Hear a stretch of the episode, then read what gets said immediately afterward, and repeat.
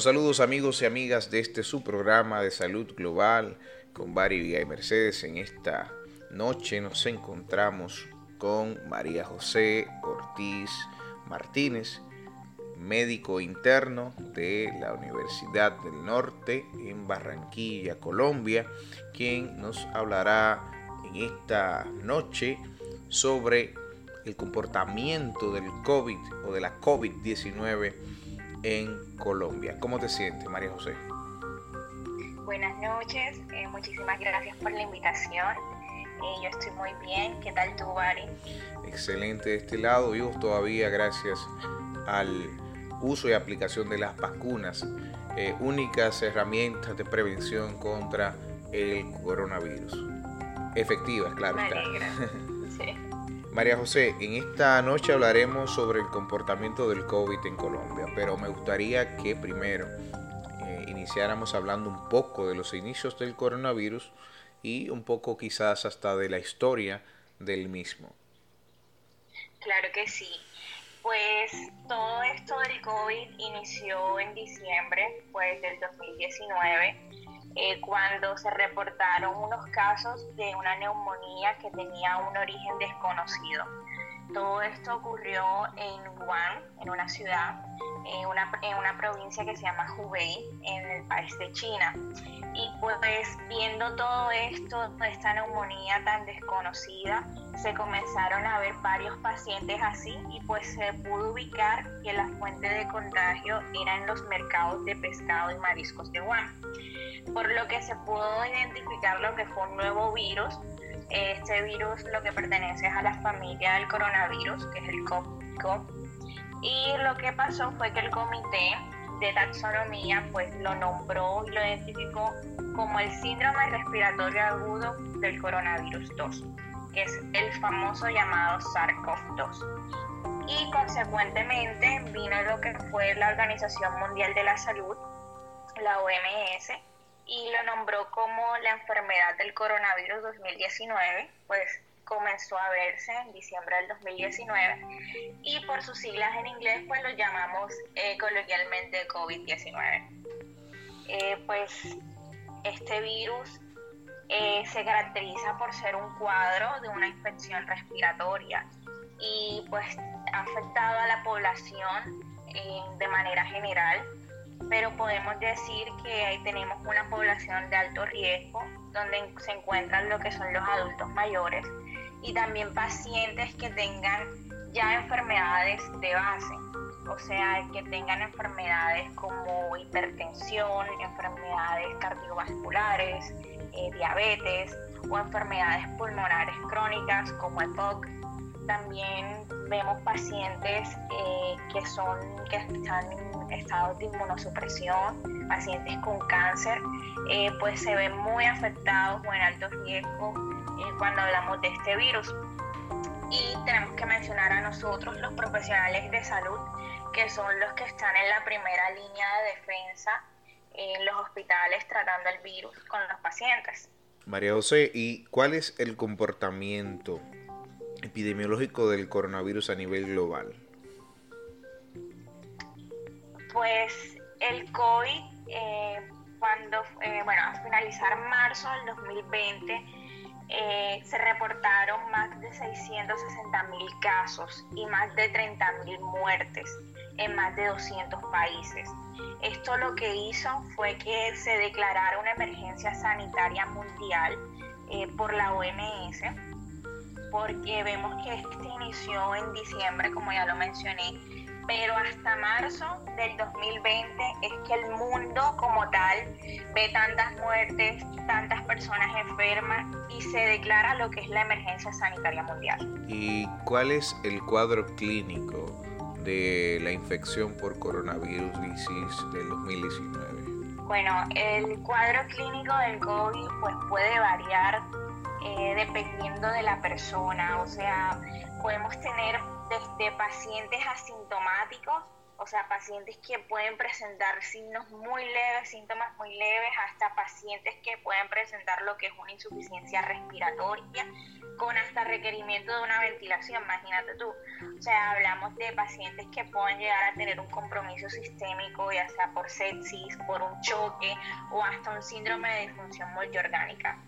Eh, pero son casos excepcionales, como te digo. O sea, el 80% de las veces eh, los síntomas son leves y estos síntomas pueden variar desde lo que es una fiebre, una tos seca, eh, un dolor de garganta, una cefalea, rinorrea, mialgias, hasta los estados más graves como te acabo de mencionar. El paciente puede presentar dificultad respiratoria, que es la llamada disnea, taquipnea también, que es cuando hay una elevada número de respiraciones, aumenta lo que es la frecuencia respiratoria, eh, hasta cianosis e hipoxia. Entonces, como puedes ver, el cuadro clínico del COVID es extremadamente variable y puede ser diferente para cualquier caso. O sea, todas las personas pueden tener un, un cuadro clínico diferente. Doctora, ¿y cuál es la situación actual del coronavirus o de esta eh, pandemia en su ciudad natal, eh, Colombia? Bueno, eh, pues hablando actualmente de cifras actualizadas, a la fecha Colombia reporta más de 2.900.000 casos y en las últimas 24 horas tenemos más de 14.000 casos. Eh, si hablamos de las defunciones, pues tenemos más de 75 mil defunciones eh, a la fecha y en las últimas 24 horas hemos, presentado más de 460, eh, lo que significa que hemos incrementado más de un 0.5% en 24 horas. Doctora, ¿y las protestas actuales en Colombia, producto del intento de pasar a través de las políticas públicas una reforma fiscal, eh, lo que ha generado protestas en Colombia, según eh, entendemos. Eh, ¿En qué ha aumentado la incidencia de casos de coronavirus en Colombia posterior a estas protestas? Es correcto.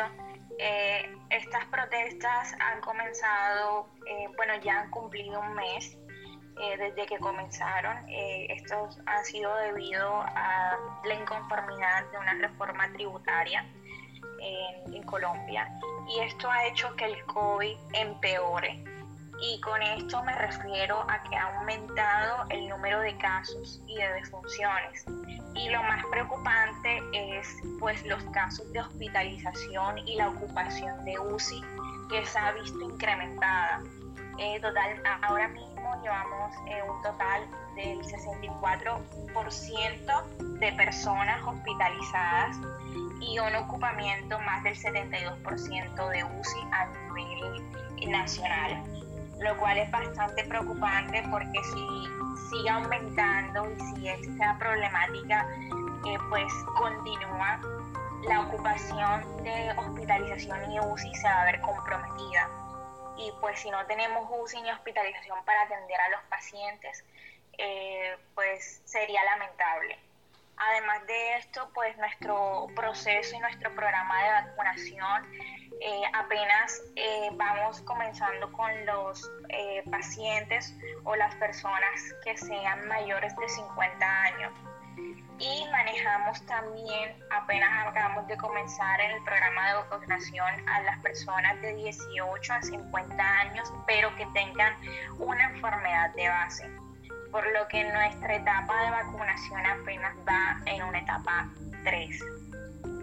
Eh, lo cual es muy preocupante con estas reformas porque la mayoría de la población no ha sido vacunada y no tienen los elementos de protección como tú sabes, los que salen a, protestar son jóvenes, eh, activos, universitarios, gente joven, adulto joven, eh, por lo cual se ven más expuestos.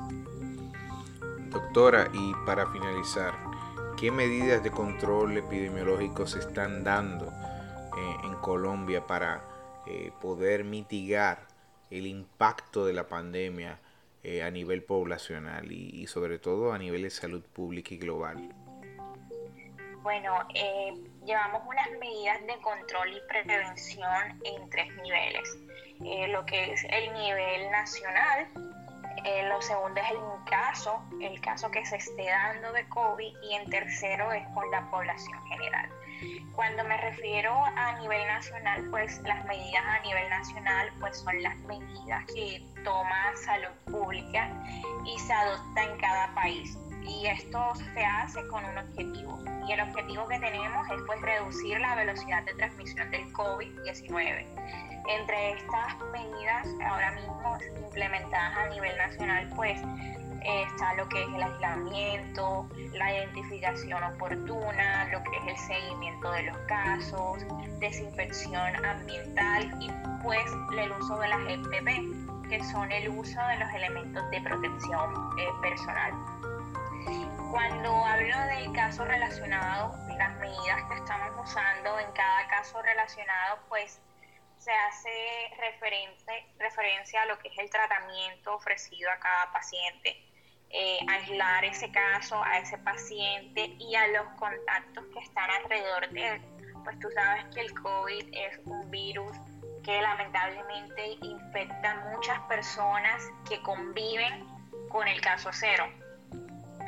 Y en cuanto al control de la población general, pues lo que es el lavado de manos eh, durante al menos 20 segundos eh, después de haber visitado lo que es sitio público o posteriormente a la que persona eh, produzca una tos o un estornudo. Eh, tratar de evitar de tocar la cara con las manos sucias, evitar el contacto con personas enfermas y por supuesto mantener la distancia con personas que estén infectadas a pesar de que la persona sea sintomática no presente ningún síntoma, pues hay que mantener el distanciamiento. Es lo que promovemos. Eh, pues cubrir la nariz y la boca durante la persona esté tosiendo o esté estornudando, en lo cual si esta persona tose o estornuda y eh, utiliza un pañuelo o una servilleta, este debe ser desechado inmediatamente y posteriormente el lavado inmediato de las manos. También estamos implementando lo que es el uso de la mascarilla quirúrgica facial en los pacientes, tanto enfermos como sanos, eh, únicamente cuando las personas sanas estén expuestas a sitios y a lugares donde no se pueda promover el distanciamiento. Es decir, pacientes o personas, perdón, que estén en transportes públicos, eh, personas que van a centros comerciales y vean una aglomeración o vean que hay muchas personas, pues se promueve el uso de lo que es la mascarilla quirúrgica facial. Además de eso. Doctora, ¿y el uso de la mascarilla quirúrgica facial eh, se promueve para toda la población, incluyendo la población de mayor vulnerabilidad o en los pacientes que ya les ha dado COVID y han superado la enfermedad también se promueve o incluso en los que ya están vacunados también? Sí, es correcto, eh, Se promueve en todo tipo de personas y en todo tipo de circunstancias. Eh, el uso de la mascarilla es tanto para personas enfermas como para las personas sanas. Eh, personas que ya hayan padecido COVID o personas que estén vacunadas, se debe promover el uso de la mascarilla como tal. Eh, personas que estén expuestas a lugares donde haya mucha aglomeración, donde sepan que van a haber muchas personas, donde no puedan mantener ese distanciamiento, se debe usar y se promueve el uso de la mascarilla quirúrgica facial. Bueno, doctora, agradecemos su tiempo, sobre todo por permitirnos conversar con usted en esta noche. Claro que sí, muchísimas gracias por la invitación. Eh, espero que se haya esclarecido mucho sobre el tema, sobre el comportamiento epidemiológico del COVID en mi ciudad, Barranquilla y en mi país, Colombia. Gracias doctora por estar con nosotros, gracias a ustedes por estar en este su programa de salud global. Nos vemos en la próxima.